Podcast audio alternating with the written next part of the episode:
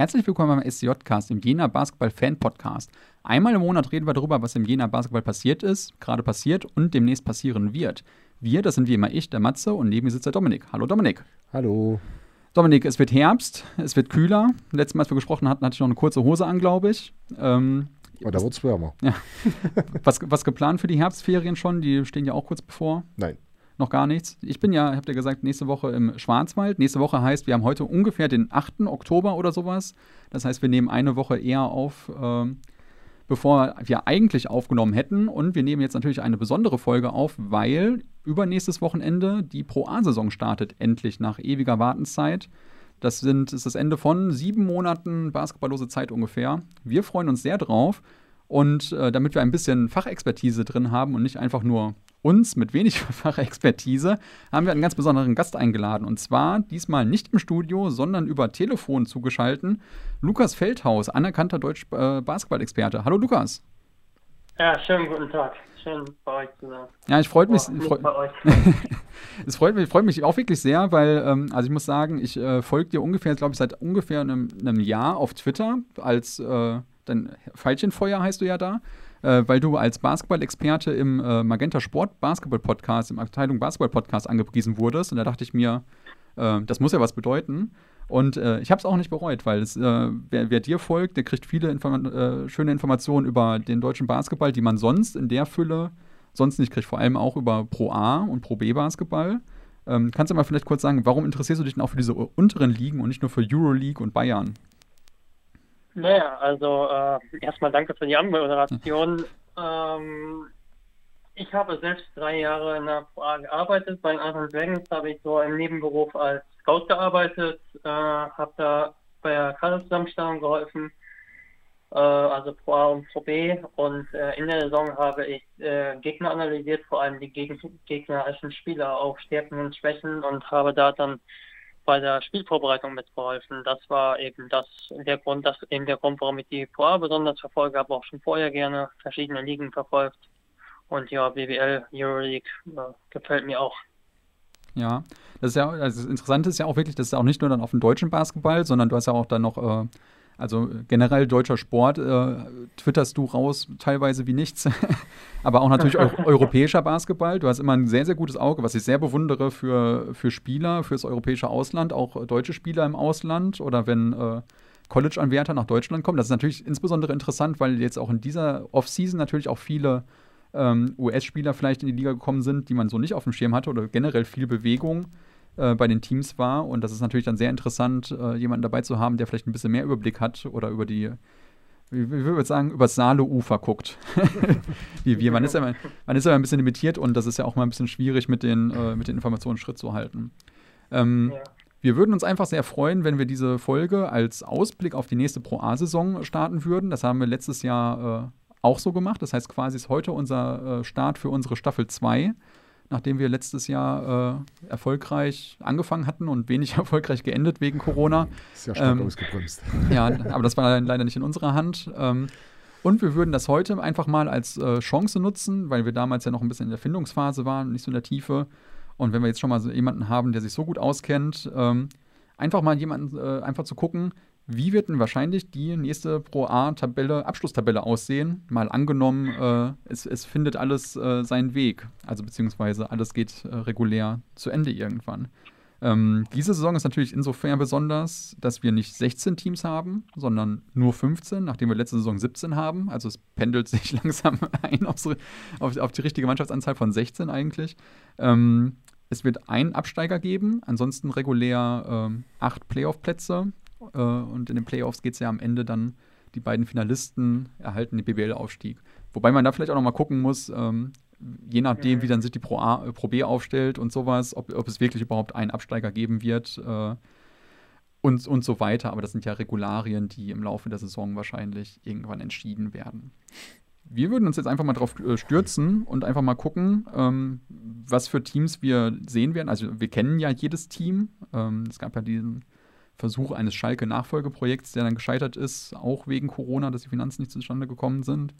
Und einfach mal schauen, ähm, ja, was sind so die guten Teams oder bei welchen Teams hat sich vielleicht im Vergleich zur letzten Saison viel getan, bei welchen vielleicht weniger. welche sind sehr stark und welche sind äh, nicht so stark. Klingt das in Ordnung für dich, Lukas? Ja, das klingt für mich sehr in Ordnung. Da freue ich mich so. Ich würde einfach mal vorschlagen, ich weiß jetzt nicht, ich habe dich darum gebeten um ein Power Ranking. Das heißt, du hast wahrscheinlich eine, wie ich eine, eine Liste vor dir. Ich habe mich sehr, sehr schwer getan, weil ich finde, äh, pro, pro, A Niemalsland finde ich ganz, ganz schwer äh, einzuschätzen. Ich habe natürlich ein paar Favoriten und auch unten rum so ein bisschen, also unten rum in der Tabelle, äh, ein paar äh, Schwächen mhm. vielleicht detektiert. Ähm, hatte jetzt aber auch nicht alles in der, in der Tiefe analysiert. Ich würde einfach mal äh, sagen, was wäre denn dein schwächstes Team? Oder wir fangen mal von unten nach oben an. Was wäre dein schwächstes Team für die Pro A-Saison 2021? Mein schwächstes Team ist, die habe ich auch schon die letzten zwei Jahre äh, im Saisonmagazin hier, das in Martin rausgebracht wird, als letzten getippt. Das ist äh, Ehing Urstreng. Das habe ich äh, auch. Ich denke, das, ist schon mal, das ist schon mal gut. mal sehen, ob das äh, auch bei anderen Plätzen so bleibt, oder wie lange. Jedenfalls, äh, in Ursprung äh, ist halt ein Team mit sehr, sehr wenig Geld, muss man sagen, das äh, sich klar auf die Fahne geschrieben hat, deutsche Spieler, vor allem junge Spieler äh, zu fördern.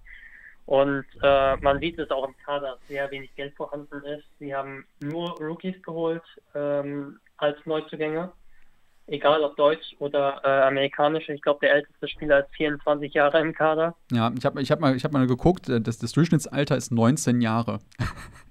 19 ja, Jahre. Sportlich. Das sagt einiges. Also 19 Jahre war nicht mal der, das Durchschnittsalter von meinem Abi-Jahrgang, glaube ich. da, da ja, das ist Wahnsinn. Ja, das ist, äh, glaube ich, auch, also wie du gesagt hast, äh, wahrscheinlich, das, das war auch letzten, im letzten Jahr anzusehen. Es war teilweise ansehnlich. Man hat gemerkt, dass es ein sehr, sehr veranlagtes Team ist. Also die holen jetzt nicht 19-jährige Leute von der Straße, die nichts können, sondern äh, schon hoch veranlagte Spieler. Aber man merkt natürlich auch, ähm, dass da ganz, ganz viel Erfahrung fehlt. Ich erinnere mich noch an das äh, Heimspiel von Jena gegen Ehing, glaube ich. Ähm, wo man auch, die haben uns eine ganz, ganz lange, haben die sehr, sehr gut Paroli geboten, aber am Ende hat man halt gemerkt, denen fehlt die Cleverness, da fehlt ein bisschen die Erfahrung. Ähm, das ist natürlich bei einer, auf dem Niveau, wo die Pro A sich mittlerweile bewegt, ähm, kann man das wahrscheinlich nicht ausgleichen mit äh, Geschick und äh, Talent. Das sehe ich auch so. Ja, genau. Ich äh, man muss natürlich auch sagen, vor zwei Jahren äh, haben sie dann sensationell die Playoffs so erreicht, weil sie plötzlich sehr, sehr gute ausländische Spiele hatten. Also Tanner Leisner zum Beispiel, der in Ludwigsburg später in der BBL gute Leistung gezeigt hat, war damals Teil des Teams. Also in der Pro A ist generell die Sache, dass du mit sehr gutem Scouting, wie letztes Jahr auch Paderborn, ähm, plötzlich auch um die Playoffs mitspielen kannst, obwohl du wenig Geld hast. Dennoch ist es bei dem Team eben so, dass sie nicht einmal ein erfahrenes äh, deutsches Fundament haben. Also wenn ihr anschaut äh, oder ihr euch anschaut, sie haben ähm, nur eigentlich ähm, Terence äh, Giel, der schon in der Pro A gespielt hat letzte Saison und ähm, äh, Akim Njona, der auch schon letztes Jahr in der Pro A war, äh, aber beides auch noch sehr, sehr junge Spieler sind. Und äh, wie gesagt, sie haben ausschließlich Rookies geholt, die in meinen Augen einen wirklich ähm, ja, vielversprechenden Eindruck teilweise machen, gerade äh, Jack Pagenhoff zum Beispiel oder ähm, auf der 3 2 äh, Cameron äh, Hankerson oder Dequan äh, Abram, die machen einen ordentlichen Eindruck äh, sind aber teilweise nur aus der zweiten äh, NCAA. Und äh, das ist schon ein sehr, sehr, sehr, sehr großer Sprung in die Pro A. Deshalb ähm, halte ich es für sehr schwer, schwer für sie, die Klasse zu erhalten, selbst bei nur einem Abstreiter. Wenn man sich zum Beispiel auch anschaut, äh, letztes Jahr hatten sie sehr große Probleme auf der Pointer-Position, da sind auch Spieler vor der Saison noch gegangen. Ähm, das konnte besser werden diese Saison, aber man muss auch sagen, ihr bester deutscher Spieler, ähm, Hassbagen, der ist nach Fächern in die BBL gegangen. Und sie waren letztes Jahr ja schon ein Team, das wirklich Konkurrenz, eigentlich am Ende nicht mal konkurrenzfähig war. Zu Beginn schon, aber am Ende auch viele Spiele deutlich verloren hat. Und deshalb wird es schon sehr schwierig, denke ich, auch wenn ich das Projekt natürlich extrem schätze. Ja, das sehe ich auch. Was man, wie du gesagt hast, man das dann auch wirklich nicht in der gesamten Pro A, eigentlich bei fast keinem Team ver, ver ähm, außer Acht lassen darf, ist, dass ja wirklich äh, die Pro A auch mittlerweile wirklich ein Sprungbrett für höhere Aufgaben ist. Wenn man sich jetzt mal selber in der eigenen Jena-Geschichte anguckt, Markus Knight damals, der hier ähm, ja. halb, er hat seinen Wechsel erzwungen nach Jena, aber der, der hat die Chance dann ja genutzt und dann Aufsteiger. Letzte, bei den, dann wieder Ludwigsburg, jetzt spielt er Monaco. Ähm, das ist ja wirklich quasi from äh, Rex to Riches, vom Tellerwäscher zum Millionär. Ähm, ja, das, das, ist ja, das ist ja wirklich so ein bisschen mittlerweile so fast so ein bisschen die, die Marke von der Pro A, dass man wirklich diese, diese Ausbildungsspieler hat, ähm, oder beziehungsweise diese Spieler, die das auch als Sprungbrett nutzen und die das als äh, Fläche für sich präsentieren. Das ist vollkommen richtig. Ja, Markus Nike kam ja sogar vorher, glaube ich, aus Baunach, hat sogar Pro B dort gespielt. Mhm. Also äh, geht schon sehr häufig, wenn du auch äh, häufig sehr schnell nach oben. Äh, aber es gibt auch andere Fälle. Also ich glaube, die Pro hat immer noch nicht so äh, europäisch angesehen. Du hast zum Beispiel einen Kendall McCallum, der letztes Jahr für Paderborn fand ich sensationelle Leistung gebracht hat, der jetzt nur in Helsinki untergekommen ist, in Finnland, was jetzt auch nicht die viel bessere Liga ist als die Pro A. Aber du hast auch Spieler, wie du sagst, ähm, auch Wainwright, der jetzt inzwischen in Straßburg ist, der in Nürnberg gespielt hat, und äh, DeAndre Lansdowne, der in Herzen Pro B spielte, dann Pro A in Hamburg. Also du hast auch schon wirklich welche, die jetzt als Sprungwert nutzen, gerade Spieler eben, die dann vom BBL-Clubs verpflichtet werden. Ich glaube, im internationalen, äh, also im europäischen Ausland ist die Liga noch nicht so angekommen auf den Radaren. Äh, aber gerade der BBL äh, bedient sich einige Teams da äh, danach und dadurch äh, ist das auch oft ein Sprungbrett für die BBL, ja. Ja. Gut, dann haben wir Ehing schon mal identifiziert als, als Wackelkandidaten, sage ich mal. Das war wirklich, also letzte Saison war wirklich teilweise, wie du gesagt hast, auch äh, vom Niveau her weit entfernt. Was wäre denn dein Platz? Was wäre jetzt 14? Oder sagen, oder sagen wir mal, um das ein bisschen, das vielleicht ein bisschen, was wären so, was wären so deine Kandidaten, die vielleicht auch um den Abstieg bangen müssen?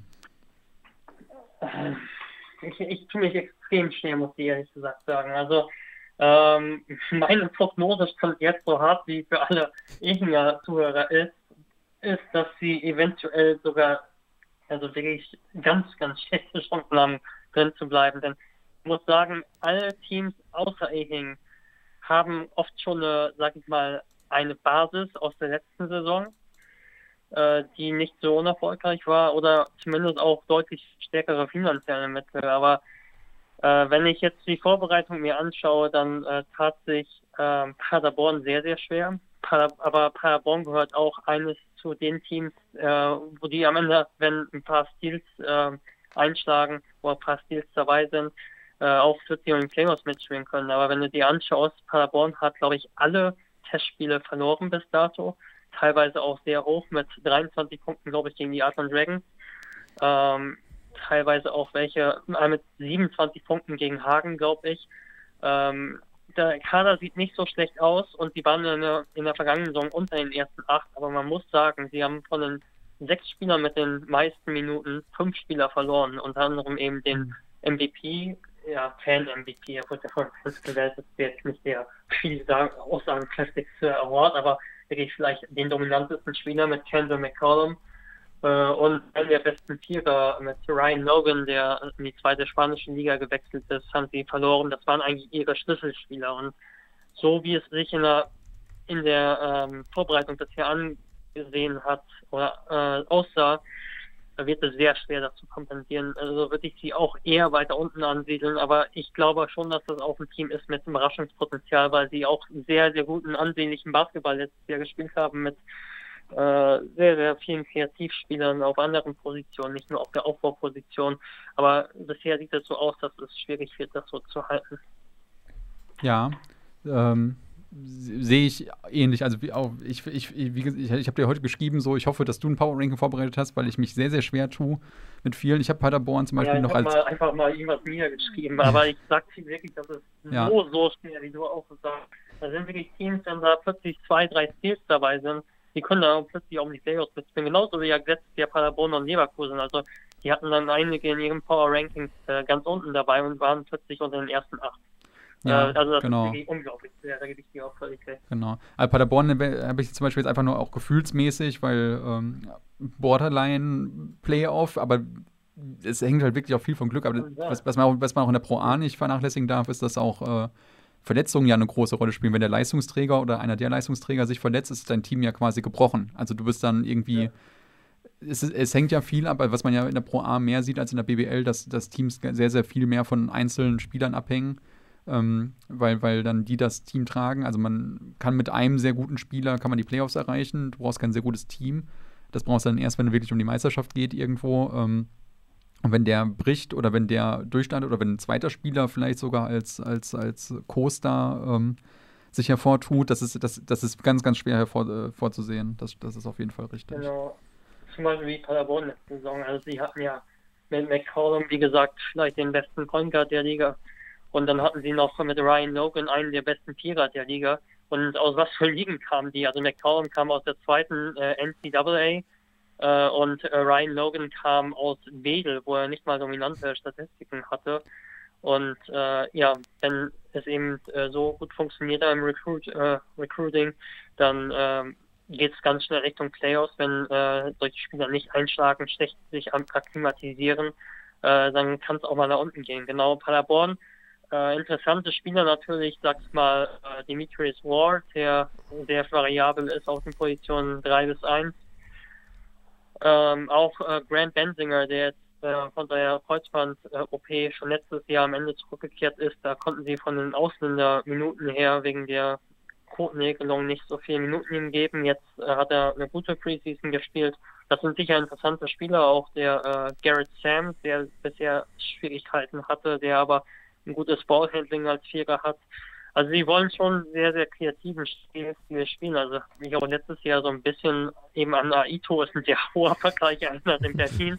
Aber vom Spielstil her, also sie hatten im, im Vierer äh, Ryan Lowe, der wirklich vier Assists pro Spiel gespielt hat, den sie auch ganz oft als Fassstation genutzt haben und dann Spieler äh, abseits des Balles um die Glocke laufen lassen haben. Auch einen schnellen Spielstil.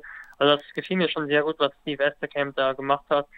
Äh, aber auf Pro A-Niveau klappt es halt auch ähm, nur, wenn du das Spielerpotenzial hast. Und es, sieht bisher so aus, Preseason ist es halt auch nur, die haben alle Testspiele, glaube ich, verloren. Äh, minus 23 gegen Adland, äh, minus 27 gegen Hagen, dann ist es schon, also äh, stand jetzt würde ich nicht sehr viel auf Paderborn wetten. Aber ich gebe dir auch recht, es kann sehr, sehr viel in der Pro A passieren. Deshalb würde ich auch nicht äh, mich komplett wundern oder vom Stuhl fallen, wenn Paderborn plötzlich um die Playoffs mitspielt. Ja, ich muss ein bisschen überlegen, gerade auch ein bisschen, ähm, es gibt ja auf, auf schönen Dank hat jemand ja ein, äh, ein, ein Tippspiel für die Liga auf Kicktipp äh, initialisiert. Und da muss man auch die Playoff-Anwärter tippen und ich überlege gerade, wen ich da eigentlich, äh, wen ich da eigentlich genommen habe. Ich glaube, das weicht von meiner Liste gerade sehr, sehr ab auch. Ähm, ich bin gerade ein bisschen ins Überlegen mhm. gekommen. Ja. Ähm, das ist auch wirklich so, also am nächsten Tag, wenn du mich dann nochmal fragst, dann habe ich plötzlich Paderborn wo ganz anders Also das ist wirklich Wahnsinn. Ja. Ja, das ist auch wahrscheinlich erst, wenn, sagen wir mal, im Mitte, Mitte November, wenn ein paar Spiele gespielt sind, dann kann man das vielleicht auch ein bisschen, ein bisschen klarer sehen, äh, wo die Teams eigentlich stehen. Was ja auch noch dazu kommt, vielleicht kommen wir dann gleich dazu, wenn es dann irgendwann um Jena geht, ähm, dass ja auch die Vorbereitungen teilweise sehr unterschiedlich verlaufen sind. Das heißt, vielleicht auch sind die, vielleicht sind die ersten paar Wochen gar nicht so aussagekräftig äh, wie in einer normalen Saison. Ähm, das, äh, ja. Mhm. Ja, der erste Spieltag ja. wird interessant werden. Der erste Spieltag wird sehr, entweder sehr interessant oder sehr langweilig, also je nachdem, wie, wie, man es wie, die Teams, wie die Teams jetzt alle aus der, aus der Saison, also Saisonvorbereitung rauskommen. Ne? Ja. Weil jeder hat ja irgendwie eigene Probleme. Ja. Es gibt auch noch so einen Test wohl, äh, fünf Tage und glaube ich nochmal zwei Tage vor dem ersten Spiel müssen alle Spieler getestet werden äh, in der Pro A. Und äh, das wird interessant, sag ich mal, da kann auch einiges passieren. Ja, also das ist ja auch, also da, da werden wir bestimmt am Ende noch mal ein bisschen drüber reden, ähm, wie, wie, wie, wie, wie wir mit dem Virus in der Saison leben. Das wird, das ist ja, du hast ja auch ein bisschen Staub aufgewirbelt, sage ich mal. Ähm, das, ist, das, das, wird, das wird auf jeden Fall sehr, sehr spannend.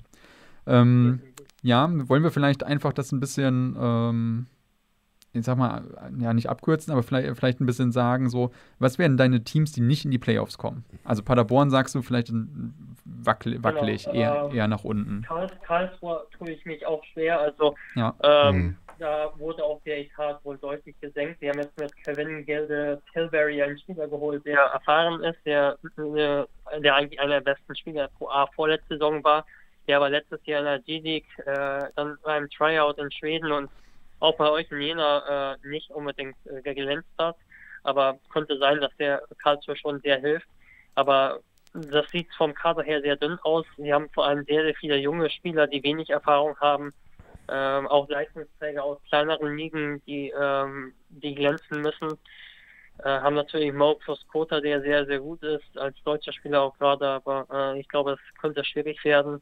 Dann glaube ich auch, dass Tübingen äh, nicht so äh, stark sein wird. Also ja. Äh, das ist ja generell so ein bisschen der Club, sag ich mal, wo ähm, ja, wo eigentlich konsequent die letzten Jahre inklusive BWL so underperformt wird, muss man sagen. Also das, da, da, zeigt die äh, Kurve auf jeden Fall irgendwie stetig nach unten. Das ist auch ein bisschen Anspruch und äh, Realität, habe ich da immer ein bisschen Gefühl, klaffen da auseinander. Vielleicht ist es mittlerweile mhm. ein bisschen einheitlicher. Ich glaube, letzte Saison war ja auch eher angesagt, dass man äh, deutlich in die Playoffs möchte, war dann am Ende nur Platz 13, ähm, ja. als die Saison abgebrochen wurde. Da habe ich auch das Gefühl, dass es ein bisschen äh, auseinanderklafft. Das ist auf jeden Fall irgendwie ähm, ich, ich, weiß, ich weiß auch nicht, was da los ist, weil man hat ja eigentlich alle Bedingungen, man war lange BBL-Standort.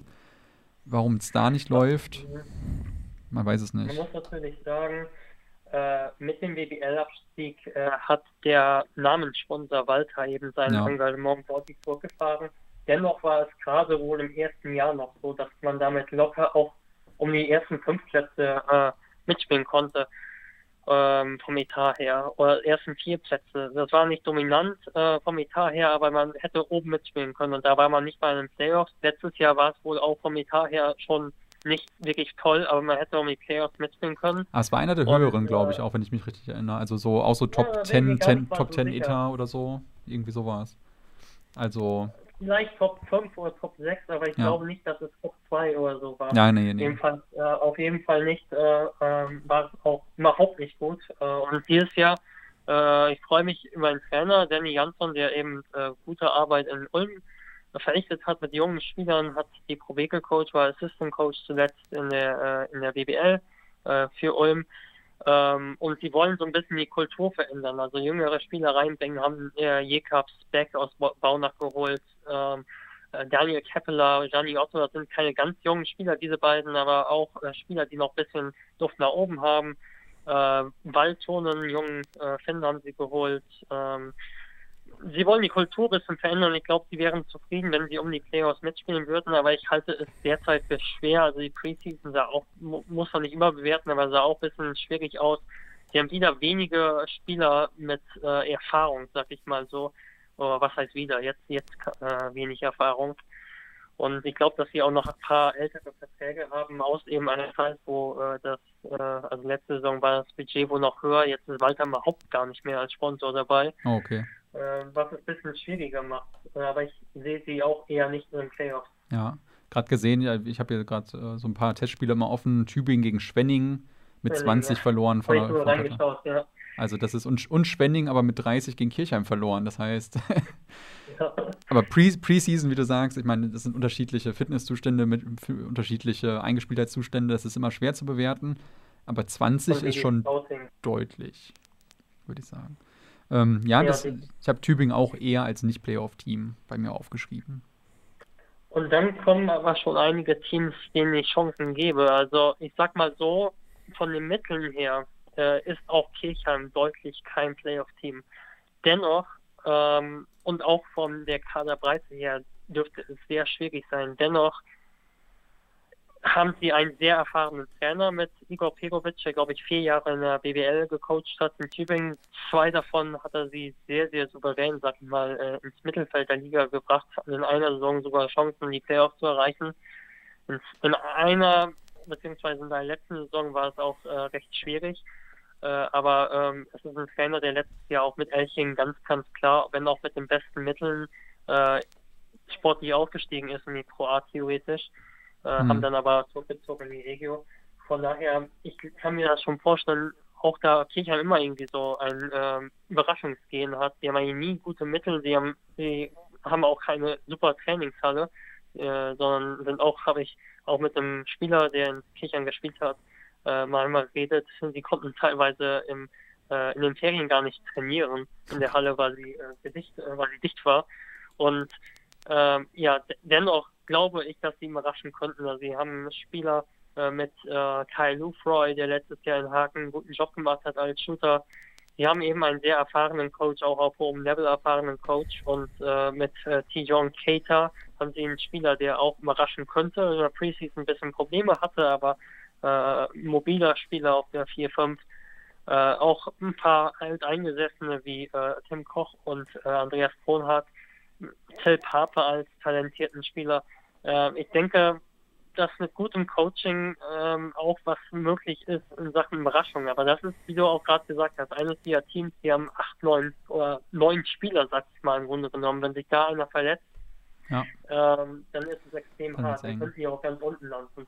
Also das ist für mich so ein Grenzfall, Kirchheim, wo ich unsicher bin, ob sie äh, um die Playoffs mitspielen oder ob sie äh, eher unten mitspielen. Ja, genau, das ist also ist so ein bisschen, ich habe das ein bisschen bewertet, für mich im Kopf, so ein bisschen wie du Paderborn gewertet hast. Ähm, kann alles. Ich habe es eher, eher unten, aber weil es halt, weil, weil ich einfach denke, dass diese Saison äh, so un viele Unwägbarkeiten haben wird am Ende, dass kein Team, glaub, also ab, ab, einem bestimmten Zeitpunkt wird kein Team, glaube ich, immer mit einem vollen Kader spielen. Ja. Und, und dann wird es halt die, die Teams, die breit besetzt sind, halt äh, klar im Vorteil. Das, ja. ist dann, das ist dann halt. Stell dir mal vor, äh, Kirchheim hat drei Corona-Fälle, haben ja. eigentlich nur neun Spieler. Im Grunde genommen stehen damit sechs ins Spiel. Ja, dann kommt noch, äh, müssen sie aus der, aus der, aus der JBBL hochziehen oder keine Ahnung. Das, das geht, ja, das wird, da können sie ja eigentlich direkt schon äh, einknicken. Weil das gerade schon mal. für sehr viele Teams, muss man sagen, aber Kirchheim ja. natürlich eines der Teams, die haben nicht so viel Geld, äh, sie sind abhängig von gewissen Spielern. Sie könnten das, denen könnte sowas natürlich besonders schwer treffen noch. Ja. Ähm, weil du es gerade schon mal so ganz kurz angesprochen hattest, weil, was mich mal so auch generell interessieren würde, was ist denn, was ist denn deine, deiner Meinung nach so die, die Rolle von Coaching in der Pro A? Also jetzt in der, in der BBL hat man ja so einige, ich sag mal, äh, Lichtgestalten, wenn du sagst, das ist der Aito-Stil oder dann guckt man sich äh, Kreilsheim an, wo, wo die Trainer eine sehr, sehr, sehr, sehr bestimmte Spiel-DNA in die, in die Spieler einpflanzen. Siehst du sowas in der, in der Pro A auch oder ist es eher so in der Pro A Coaching as usual oder Gibt es da, gibt's da für dich auch welche, die, die sehr herausstechen vom Coaching? Ähm, tatsächlich habe ich mir darüber, mir darüber auch mal in den letzten Jahren Gedanken gemacht. Also ich würde schon sagen, dass es Coaches gibt, die äh, einen sehr klaren Stil haben. Äh, zum Beispiel äh, in Heidelberg ein Frankie Gnjatovic, der wirklich für, sag ich mal, Set-Offen steht, langsameres Spiel, ähm, sehr harte Verteidigung. Das ist eigentlich, war immer eines, äh, seine Teams waren immer unter den Teams, die eher langsamer im Basketball gespielt haben, dafür sehr strukturiert und defensiv stark. Ich würde auch sagen, äh, ein Ralf Junge in Nürnberg ist äh, ein sehr, sehr äh, bekannter Trainer oder ein Trainer mit einer sehr klaren Philosophie, aber da mehr äh, im Sinne von äh, jungen Talenten Chancen geben, hat er damals das äh, Urspringer-Projekt äh, oder mhm und jetzt nennt man irgendwie alles heutzutage. Das Urspringer-Programm aufgebaut. Ähm, Michael May ist in meinen Augen einer der herausragenden Coaches in der Liga, der äh, mit äh, Bremerhaven, Karlsruhe und Kirchheim äh, immer Fast Break Basketball gespielt hat. Ähm, sehr, sehr aktive Defense. Ähm, wen ich da noch nennen möchte, äh, Dirk Baumann muss man natürlich ja, okay, ja. nennen. Ja. Äh, ist so ein bisschen, ähm, ja, äh, die letzten Jahre lief es bei seinen Clubs jetzt in den letzten Jahren nicht so, aber ein Trainer, der auch für sehr, sehr viel Ordnung, Struktur steht, auch für die Defense. Ähm, ansonsten war es auch noch ein, ein ganz, ganz besonderer Trainer, also mit Alem Belcet in, äh, in Schwenning, der die Mannschaft äh, Ende der 90er habe ich gelesen, 1997 oder so, in der Kreisliga äh, übernommen hat und die Mannschaft dann wirklich innerhalb von äh, ja, 22 Jahren äh, in die Pro A geführt hat. Also ähm, Respekt dafür. Ja, okay. Ja. Ähm, ist kurzzeitig mal weg gewesen, aber äh, dann ging es auch nicht groß voran. Dann kam er zurück und dann ging es plötzlich rauf, rauf, rauf. Und äh, ist auch, sag ich mal, ein äh, Trainer, der äh, ein Querdenker ist. Also nicht, eher im positiven Sinne. Äh, ein Trainer, der auch gleich gesagt hat, letztes Jahr, wir gehen jetzt hoch.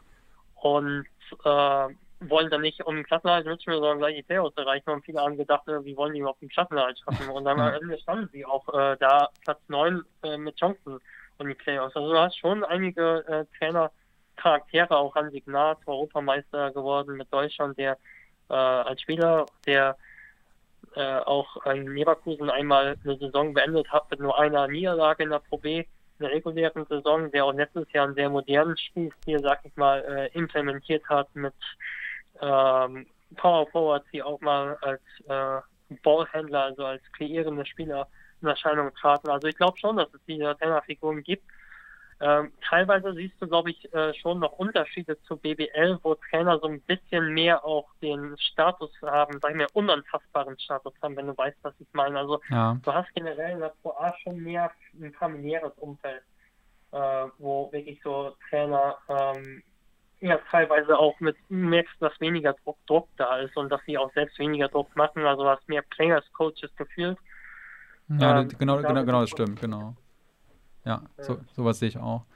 Ja, das ist ein bisschen, weil, ähm, wenn wir jetzt ein bisschen, bisschen gesagt hatten, gerade schon Spiel, für Spiel für Spieler ist die Pro A so eine Art Sprungbrett. Das sehe ich bei Trainern meistens noch nicht so. Also entweder die kommen halt mit einer Mannschaft hoch und etablieren sich dann irgendwie in der BBL, aber dass irgendwie gezielt irgendwie Pro A-Coaches oder so gesucht werden, würde ich jetzt mal aus dem Kopf sagen, ist eher nicht so die, die, die Norm. Ja. Aber sehr, sehr interessant eigentlich, ja. Darüber habe ich auch mal nachgedacht. Äh, also mit Players Coach war gerade nicht Dick Bauermann gemeint. Nee, das, ja, das, das, das habe ich mir schon gedacht. Nee, das ist. Aber genau, äh, aber ja, das finde ich sehr interessant. Ja. Gerade auch äh, Trainer wie Michael May, die auch jahrelang ihren Job in der VA gemacht haben, äh, der hat dann seine Chance für den Bremerhaven bekommen und hat das auch dann gut gemacht. Äh, hat den Klassen halt fast noch geschafft, was eigentlich unmöglich war, als er übernommen hatte. Ja. Äh, aber es gibt es wirklich sehr, sehr selten, dass einem A-Club, äh, einem Pro A-Trainer äh, die Chance gegeben wird, in einem BWL-Club zu trainieren. Ja. Das ist schon interessant. Aber spielt vielleicht auch ein bisschen mehr, würde jetzt den Rahmen sprengen, aber ein bisschen mehr in, den, in die allgemeinen, wo der deutsche Basketball vielleicht ein bisschen Entwicklungspotenzial hat, weil das ist sowas, wo ich dann sehe, für Spieler wird viel, beziehungsweise für Spieler ist mittlerweile die Landschaft in Deutschland ganz gut, für Trainer ist es, glaube ich, ein bisschen äh, der Aufstieg ein bisschen stockender oder vielleicht ein bisschen. Sehr schwieriges Thema, ja. Aber das ist dann vielleicht ein Thema für einen anderen Podcast mal dann. interessant, ja. interessante Themen, also Stoff genug äh, gibt das auf jeden Fall. Ähm, so, ich habe ein bisschen. Ja. Ich habe ein bisschen den, den, Überblick verloren. Wir waren bei Kirchheim bei eigentlich. den Teams, die nicht in die nee, Genau. Ja, genau. Kirchheim ist so ein Mittelding in meinen Augen. Das ja. ist ein Team, das könnte, wenn alles optimal läuft, auch um die Playoffs mitspielen, aber da ist auch wirklich damit auch eben, da es damit zu rechnen ist, äh, dass äh, auch mal Spieler ausfallen etc., halte ich es für eher schwierig, aber es könnte, würde mich nicht überraschen, wie bei so vielen Teams. Ja. Und dann hast du eigentlich schon so eine Gruppe, finde ich, von Teams, die um die Playoffs mitspielen können. Ähm, ich würde da erstmal auch nochmal nennen, ähm, Leverkusen auch als Mannschaft, die die Playoffs erreichen kann, ähm, die wahrscheinlich auch nicht mit herausragenden Mitteln arbeitet, aber sie mich vom äh, von der Kaderzusammenstellung überrascht hat in diesem Sommer, weil man eigentlich bei Leverkusen, das wurde auch schon an anderer Stelle geschrieben, hatte man immer eher auf der Fahne, immer wenn sie Pro A gespielt haben vor zwei, drei Jahren, achter Rotation, die spielen zwei, drei Zone, stellen sich nur hinten rein, sag ich mal, und äh, hoffen, dass der Gegner die Dreier nicht trifft und am Ende äh, mit ganz viel Glück können sie vielleicht den Klassenerhalt schaffen und das hat sich total verändert. Also wenn du auch in diesem Sommer die anschaust, die haben wirklich so enormierte Spieler geholt für dieses Level. Marco Batschak, der in Schwenning einen guten Job gemacht hat, Haris Hujic, der Probleme hatte in Rostock, aber äh, in Oldenburg äh, in der Probe sehr gute Leistung gezeigt hat. Und ähm, ja, wir haben den Kader eigentlich sehr, sehr gut ähm, ähm, zusammengehalten, zur Hälfte, glaube ich, etwa, und äh, ergänzt vor allem J.J. Mann, der in der BBL mal elf Punkte für Hagen aufgelegt hat, dürfte okay. einer der Transferkurs des Sommers sein. Ähm, also ich glaube, das ist eine Mannschaft, die sehr interessant aufgestellt ist, hat aber auch eben Spieler verloren. Die sehe ich da zwischen Platz 8 und 9, könnte auch, äh, ja genau, sind in diesem breiten Feld von Teams, die Playoffs erreichen können, denke ich. Und äh, ja, sie haben, wie gesagt, J.J. Mann, damit haben sie einen Spieler, der äh, elf Punkte im Schnitt in der BBL hatte, auch in Belgien gut gespielt hat, hat dann in Portugal mal für ein unbekannteres Team gespielt und war da wirklich nicht gut. Das hat ihm wahrscheinlich ein bisschen schlechteren Jobs gebracht. Aber äh, das ist ein Spieler, der auch in zwei Spielen in, in der Preseason über 20 Punkte gemacht hat, der einen sehr guten Wurf hat. Ähm, ich glaube, dass Jena, das, äh, so sehe ich jetzt bei Jena, weil das Leverkusen ein Team ist, äh, auch mit Hansi Gnad, der eben äh, einen guten Spielstil letztes Jahr etabliert hat, äh, wieder um die Playoffs mitspielen kann. Ja. Ja, das ist auch für mich so eins dieser Teams, die ich zwischen 6 und 10 gerankt habe. Das ist so, ja, es, es, ist, es ist einfach schwierig. Aber ja, also, also, also ich sehe seh auch, dass die, die, die Klasse eigentlich da ist und Leverkusen ganz schöne, ähm, auf jeden Fall, glaube ich, Spaß machen wird. Das, äh, mhm. das denke ich dann irgendwie schon. Also ich glaube auch, dass man sich die gut ansehen kann und wirklich gut, was sich da entwickelt hat. Ähm, zuschauertechnisch war die letzten Jahre immer noch Luft nach oben. Also ich meine, sie haben eine Halle mit für über 3000 Zuschauer da stehen, da waren trotzdem dann nur 1000 Zuschauer etwa im Schnitt. Ich weiß gar nicht, wie es letztes Jahr war. Nicht, dass da einer kommt, ja, da waren plötzlich 2000 letztes Jahr. Ich weiß aber noch, in der Pro B stand das Ding wirklich fast komplett leer mit 900 Zuschauern oder so. Gut, ja. war nur Pro B, aber das ist halt schade für einen Standort mit so wenig, äh, mit so viel Tradition. Ähm, gut, in der nächsten Saison werden sicher nicht 1500 Zuschauer oder so äh, ja. unter diesen Umständen. Aber da ist schon noch Luft nach oben, dass das wieder in der Stadt mehr ankommt. Ja, ja waren auch nur 1000. Ich habe jetzt gerade mal nachgeguckt. 1000 letzte Saison. Mhm. Nächste Saison äh, spielt Leverkusen, glaube ich, mit Meisterstern auf dem Trikot. Da nutzen sie mal ja, ihren. Stimmt, ihren wahrscheinlich, wahrscheinlich haben sie gemerkt, dass, äh, dass sie nicht mehr lange Rekordmeister sein werden, wenn Alba vielleicht ein bisschen anzieht. Da muss man es noch mal ein bisschen nutzen und dann ein bisschen, ein bisschen prahlen, dass man noch der Rekordmeister ist. ähm, ja, ähm, ich, ich, ich sag mal, andere Teams, die ich noch dann äh, in der Region habe, wären äh, Schwenning, Adland und äh, Hagen. Wärst du da auch so irgendwo in der Region, dass die sich da irgendwo ja, platzieren? Hagen habe ich, ähm, das steht bei mir hinter Leverkusen und äh, hier zurzeit. Äh, Hagen ist so ein Standort, wo ich mich so ein bisschen schwer tue, äh, was die Perspektive ist. Also sie werden auch eben ein Traditionsstandort, einer Traditionsstandorte schlechthin, ja, im Heuboden etc. Äh, haben, die Fans haben auch, glaube ich, sehr hohe Erwartungen, also zumindest die Playoffs-Bereich, was heißt sehr hohe Erwartungen. Das konnten sie auch die letzten Jahre mit dem EK machen. Aber eben wenn du die Ziele nicht erreichst, dann ist da auch schon sehr schnell auch eine Explosivität im negativen Sinne da. Und äh, dieses Jahr ist der Etat, äh, habe ich gelesen, in der äh, WAZ wohl auch deutlich geringer als letztes Jahr.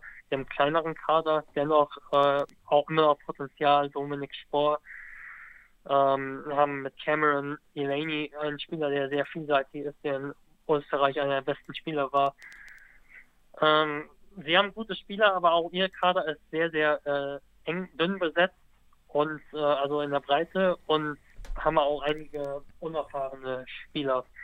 Gerade auf der Aufbauposition Carrington haben ähm, Shooting Guard äh, Bishop, haben eigentlich gar keinen richtigen Backup Point Guard. Ich glaube, der Bishop soll auch Backup Point Guard sein, war aber mehr ein Shooting Guard in, am College. Aber sie haben sehr interessante Spieler, eben auch ein Team, das auch um die Playoffs mitspielen kann. Das sehe ich auch so.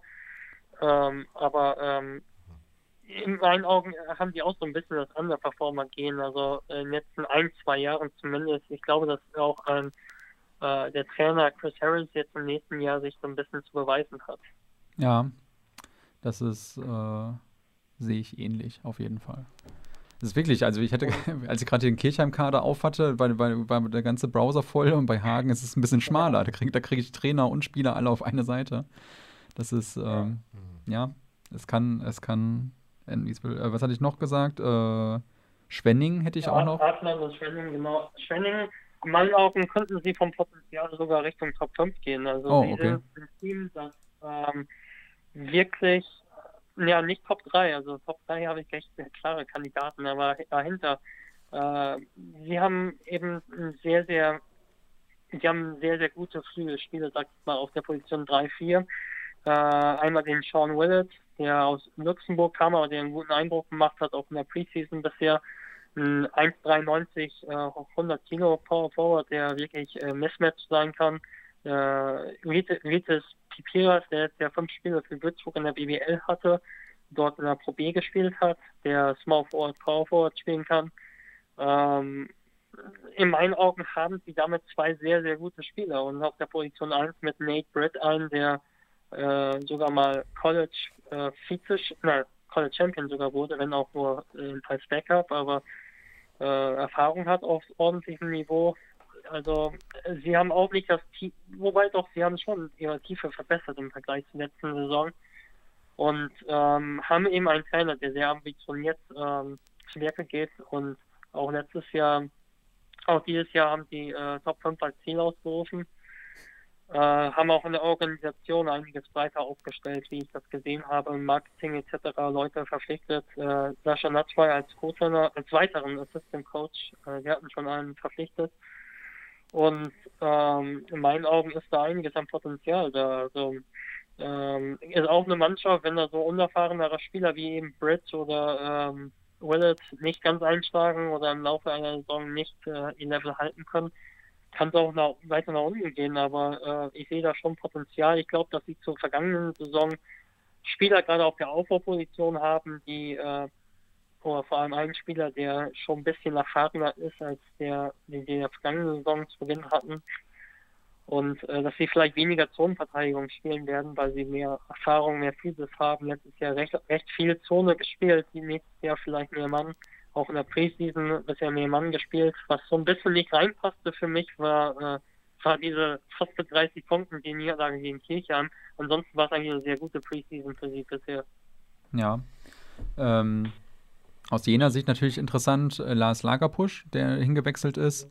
Äh, immer noch ver verletzt. Wir hatten zusammen beide mal auch drüber geschrieben. Anscheinend ist er ja dann, äh, er hat sich ja dann nach dem Saisonabbruch nochmal operieren lassen, hat jetzt, glaube ich, in der Preseason auch nicht eingegriffen.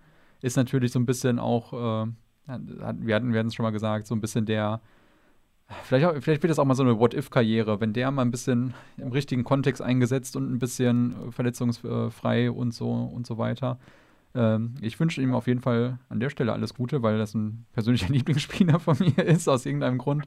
ähm, weil, weil, weil er einem äh, ehemaligen Bekannten ähnlich aussieht. Hat den Dreier geworfen. Er hat einen Dreier geworfen, auch schon 100% Dreierquote in Jena verlassen, alles erreicht. Ähm, ja, äh, ja, Schwenning ja, ist. Äh, anderen, bei anderen Zahlen reden wir mal nicht, ja. Hm. Äh, Schwenning ist für mich so ein bisschen ein Verein halt auch. Ich habe den ein bisschen tiefer, weil ich äh, die, die Upside nicht ganz, ganz sehe.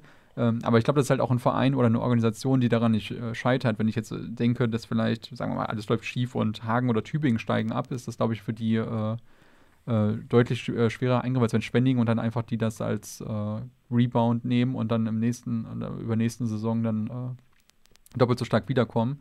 Das ist auf jeden Fall ein ganz schöner Standort, finde ich. Also es ist irgendwie sympathisch. Man merkt auch, dass es sehr alles im Aufbauen ist, auch von Organisationen. Die sind bei Social Media sehr aktiv. Auf Twitter ist einer von den wenigen Pro-A-Vereinen, die äh, aktiv twittern. Ich finde, die haben eines der schönsten Logos mit dem Panther. Das finde ich, äh, so, sieht super ja. edel aus. Ähm, Freue freu ich mich auf jeden Fall. Ähm, und Adland hatten wir jetzt noch, oder hatte ich gesagt? Adland ist natürlich auch, sage ich mal, ähm, ein, das ist ein Thema, ähm, sie sind, sie haben letztes Jahr sehr, sehr stark underperformed. Also sie haben letztes Jahr gegen, gegen den Abstieg gespielt sogar. Äh, nach dem Trainerwechsel haben sie dann äh, Spiele gewonnen, und ähm, wenn du dir aber den Kader anschaust, ist das in meinen Augen schon ein Kader mit sehr großem Potenzial und deshalb muss es eigentlich Richtung Playoffs gehen, sag ich mal, mit dem Kader. Wenn du dir anschaust, die haben Chase Griffin, der wirklich ein, äh, der ist zwar 38, 37, glaube ich, mhm. aber äh, wirklich ein konstanter Scorer in der, äh, in der Pro A. Äh, Robert Oehle, einer der besten deutschen Spieler auf der Position 5. Ja. Ähm, wir haben auch äh, Adrian Breithoff, der letztes Jahr beim Aufsteiger ähm, äh, Bremerhaven Starter war auf der Position 3. Ähm, und dazu ein junger Spieler, also die ist ja auch so ein bisschen die Kultur verändert, einen jungen Point Guard mit Zach Enslinger, äh, äh, Torben Döding haben sie noch, äh, ich glaube äh, Jarrell äh, Simmons wird ein Spieler sein, der der scoren wird, übrigens ein richtiger Wandervogel, also der hat glaube ich schon in sieben verschiedenen Ländern in vier oder fünf Jahren gespielt. Äh, Libyen, äh, Senegal, Argentinien, also sie hat alle verschiedenen Länder gesehen. Das, das habe ich gesehen, so Wahnsinn. Der, der war, wurde uns damals auch bei Atlan schon mal äh, angeboten, da hat es nicht geklappt äh, in der Pro B. Da habe ich, hab ich auch schon gestaut in Bulgarien gespielt und oh, Uruguay gespielt. Am Anfang des Jahr woanders. Also da bin ich ganz gespannt, aber das ist ein Spieler mit Scoring-Potenzial. Äh, ich glaube auch, dass der Trainer Tuna, den ich sehr gut kenne, äh, aus gemeinsamer Zusammenarbeit eine sehr gute, klare Idee hat. Äh, ist aber immer schwierig zu sagen. Sie haben jetzt die letzten zwei Jahre überhaupt gar nicht um die Playoffs gespielt. Vor allem letztes Jahr nicht. Davor hatten sie eine kleine Chance. Und ähm, trotzdem ist das Kaderpotenzial da, sind für mich ein Playoff-Kandidat. Ja. ja. Ja, für mich auch ein äh, Borderliner. Jetzt gehen wir dann zu den Top-Teams. Du hast gerade schon gesagt, deine Top 3 äh, hast du sicher. Ich glaube, uns fehlen noch die drei Teams dann dahinter, Plätze 4 bis äh, 6. Aber ich bin ein bisschen durcheinander gekommen. Aber ich glaube. Vier habe ich noch als Playoff-Kandidaten, die ich nicht so sicher sehe dieses Jahr. Ähm, ich finde, dass im Kader wissen an Scorern und an äh, Werfern fehlt, aber Marco Vandenberg, ein Trainer, den ich sehr schätze, der Teams zusammenstellen kann, der, der ich gerne zuhöre, weil er auch sehr, sehr äh, über den Tellerrand hinausschaut und äh, eine sehr besondere Philosophie hat. Da wird dann auch viel meditiert im Turmtraining etc. Okay. Der macht es sehr immer im philosophischen, sag ich mal, Weg und äh, sehr, sehr, also sehr sozialpädagogisch im Grunde genommen. Also ähm, da bin ich gespannt, aber der Kader sieht so ein bisschen äh, naja aus. Also äh, Playoff-Kandidat schon, Potenzial da, aber äh, kein sicher, kein sicheres Playoff-Team dieses Jahr für mich. Okay. Nürnberg haben wir dann noch, genau, die ich äh, auch als Playoff-Kandidat sehe. Äh, können die Playoffs ja. erreichen, auch einen echt dünnen Kader, würde ich sagen. Äh, Marcel Pongo, Schröder, ähm, Meier, Sanders, die waren schon im Aufstiegsjahr dabei. Ähm, das ist ein ganz gutes Fundament. Guter Trainer kann schon für die Playoffs klappen. Ja. Playoff-Kandidat. Ich denke, ja, ich, ich sehe die relativ sicher in den Playoffs, aber bei den ganzen Unwägbarkeiten ist das immer schwer zu sagen. Also relativ sicher, ich habe es auf Platz äh, 7. Okay, so sicher, so sicher ist Platz 7 nicht, aber, aber, aber ich denke, dass das, dass das für die Playoffs am Ende reichen wird, weil da schon auch einiges an äh, Qualität da ist und äh, da soll ja auch, ich glaube, der Hallenbau hat da jetzt auch begonnen. Ich glaube, die Organisation wird da jetzt dann auch irgendwann ähm, verschärft drauf setzen, dass man doch Richtung Bundesliga möchte und das, ich glaube, das will man dann auch äh, auf dem, auf dem Feld dann mal beweisen, dass man da hingehört eigentlich. Ähm, ja, deine Top 4 sind das jetzt noch, oder? Ja, genau. Also Stelling habe ich noch am 5. Äh, da sind wir uns uneinig, aber es ist ja auch ganz schön, wenn man sich mal uneinig ist. äh, Kann nicht alles eh hin sein.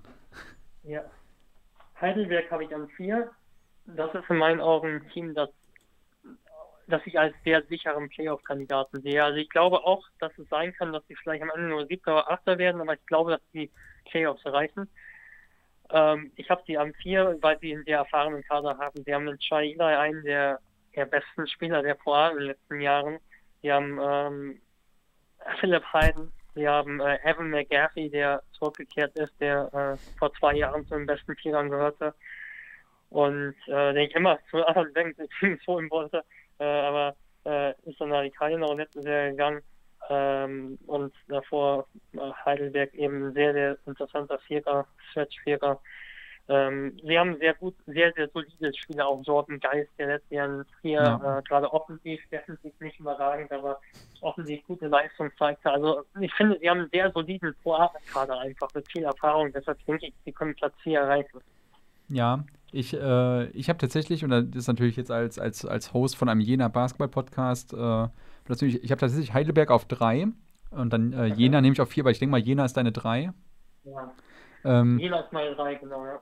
Aus dem einfachen Grund, ich hätte, also, also aus dem einfachen Grund, das hat sich äh, vor einer Woche, hätte ich es dir noch anders gesagt, und zwar aus dem einfachen Grund, dass äh, Xavier Simpson äh, von Jena verlassen hat, der wahrscheinlich krasseste, talentierteste Aufbauspieler der Jena Hallen betreten hätte, vielleicht. Man weiß es nicht. Ähm, hätte, mir, hätte mir sehr, sehr viel von ihm erhofft. Äh, es war wirklich eine.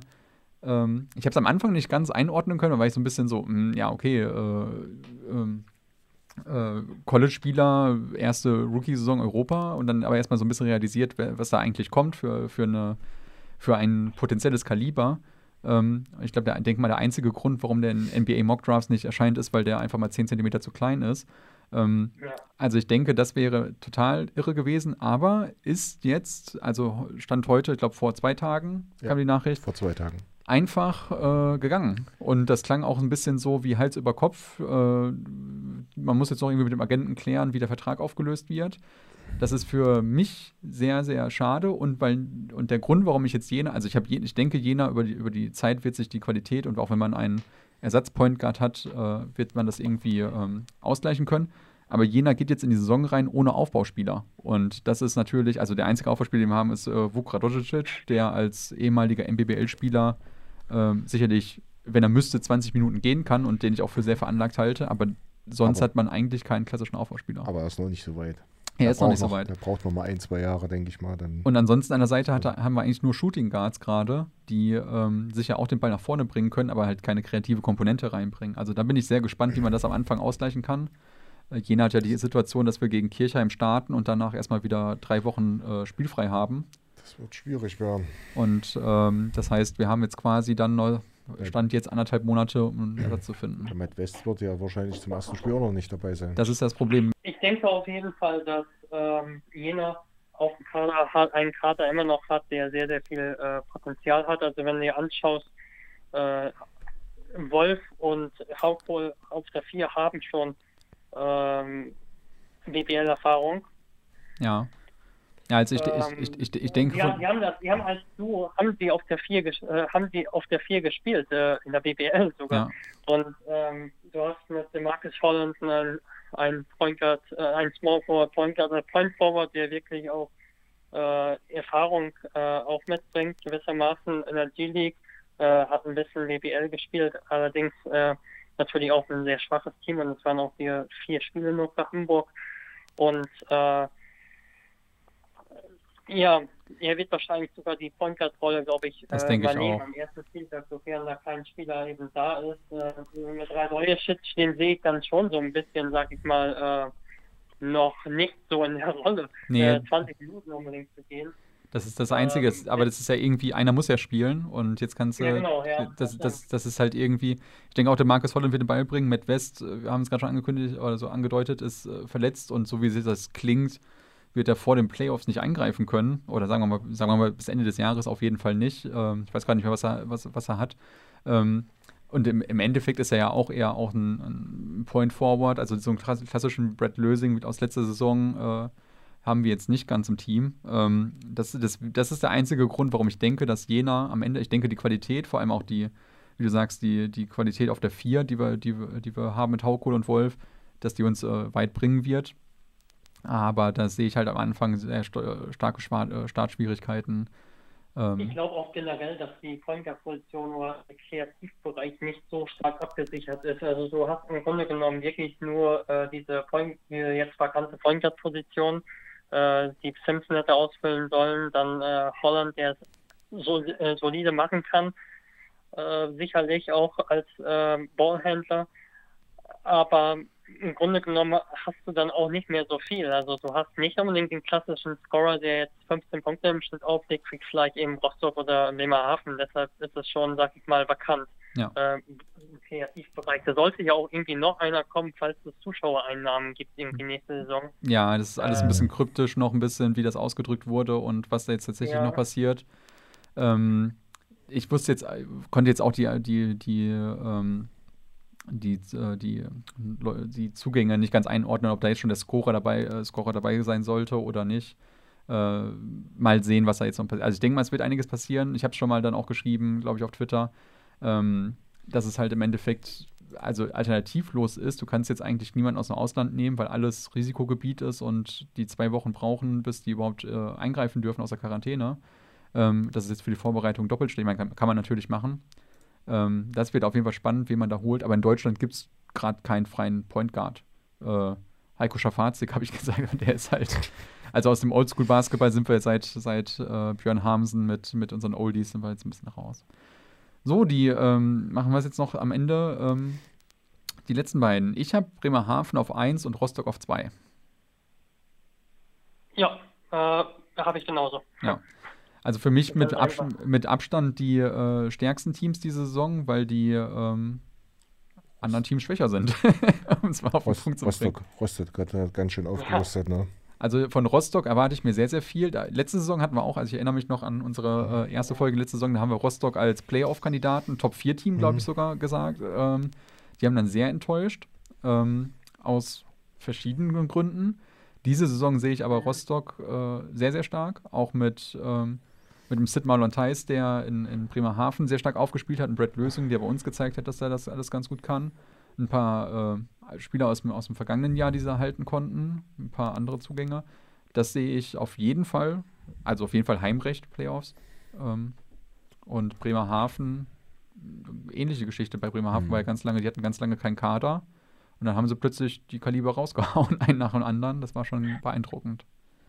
Ja, okay. ja, letztes Jahr war es für mich eher überraschend, dass Bremerhaven derart gut war. Also ich habe sie schon auf, in den Top 5 gehabt letztes Jahr, aber dass sie dann derart gut waren, also sie haben Jena ja auch zweimal, glaube ich, ja. also mhm. mindestens einmal sehr klar geschlagen. Ja, ja. Ich glaube, über beide Spiele waren sehr klar. Ja. Und das hat mich schon noch überrascht. Und dieses Jahr ist der Kader im Grunde genommen noch stärker, würde ich sagen. Also sie haben nur zwei Ausländer, aber sie haben Spieler wie Max Ugrei, der in Ulm, genau. den Ulm verpflichtet hat vor zwei Jahren, der wirklich ein wirklich enttäuscht hat in Ulm, aber den hat Ulm für den Euro Cup verpflichtet. Dann haben sie äh, Marcel Kessel, der sich leider Preseason am Knöchel verletzt hat. Ja. Ich weiß nicht, wann der wieder eingreifen wird, aber irgendwann wird er ja wieder zurück sein. Und äh, mit Trey Davis, ein Spieler, der in der G-League wirklich ein Leistungsträger war, was du ganz selten hast, dass du in der Pro A einen Spieler hast, der aus der G-League kommt und dann Leistungsträger war. Auch Noah Allen, der vor ein paar Jahren dann Leistungsträger war. Also sie haben sehr, sehr äh, guten Kader. Ich glaube, dass ihre ersten sechs Spieler sehr, sehr stark sind. Und äh, Michael May, wie gesagt, ein sehr guter Trainer ist, der sehr schnell spielen lassen lässt. Transition Basketball, auch aggressive Defense. Ähm, und Rostock ist so ein bisschen auch jahrelang Underperformer, muss man sagen. Also auch äh, Bauermanns Team waren Underperformer die letzten Jahre. Äh, dennoch ist der Kader jetzt so stark und mit Sicherheit ist es auch der Kader, mit dem, der mit den größten finanziellen Mitteln zusammengestellt ist. Ja. Äh, dass es klappen sollte. Also sie haben Ryan Weidemann, der in Italien zweite Liga klingt zwar jetzt sehr stärkig, aber zweite Liga ist durchaus in Ordnung. Ja, und der, ähm, der auch in Bayreuth mal Bundesliga gespielt hat, sehr guten Spieler mit äh, Benam äh, Jack Charlie, der gegen Adland ein Testspiel 28 Punkte gemacht hat, der äh, in Asien äh, in einer guten Liga äh, gute Leistung gezeigt hat, äh, auch einen Vertrag in der sehr, sehr äh, finanziell starken chinesischen Liga unterschrieben hat. Ja. Mm, und äh, das ist ein sehr, sehr finanziell potenter Kader und äh, auch sehr erfahrener Kader. Also wenn es damit, also ich sehe sie in den Top 3 auf jeden Fall. Also wenn Jena jetzt noch einen Top-Pointer irgendwo äh, herholt in dem Markt. Das wird es nochmal auf. ja er gibt schon noch was äh, her. Also gerade weil Jelik ja noch überhaupt gar nicht bekommen hat, wenn dann noch ja. einer sich dann entscheidet, okay, ich will, ich bin mir unsicher, ob das überhaupt beginnt. Äh, ich äh, unterschreibe jetzt doch in Europa, aber in den Top 3 sollten sie es auf jeden Fall schaffen. Sie werden von sich erwarten, dass sie äh, sogar ganz klar, äh, ganz klar aufsteigen. Äh, wenn jeder noch einen guten Spieler da irgendwie verpflichten kann, können sie auch in eine Bedrängnis geraten. Aber grundsätzlich äh, haben sie äh, sehr, sehr gute Chancen, eben als Zweiter ins Rennen zu gehen. Ich sehe auch ganz klar eben diese drei Teams, äh, Bremerhaven, Rostock und wenn eben Jena sich noch aufwertet äh, im Backcourt, äh, dann sehe ich die eigentlich auch recht klar vorne von Voraussetzungen her auch.